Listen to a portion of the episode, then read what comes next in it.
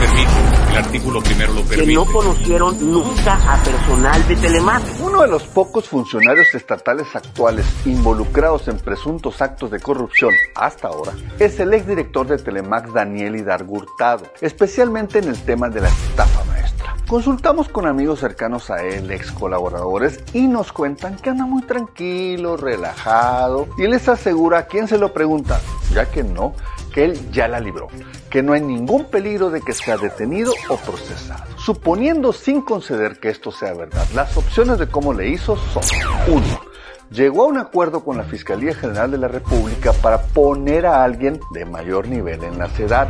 Dos, llegó a un acuerdo con la misma Fiscalía para hacer lo mismo, pero a nivel local. A lo mejor él solo obedeció órdenes, o sea, quién sabe. El punto es que anda feliz. Y hasta puesto le quieren dar al Instituto Estatal Electoral, imagínense.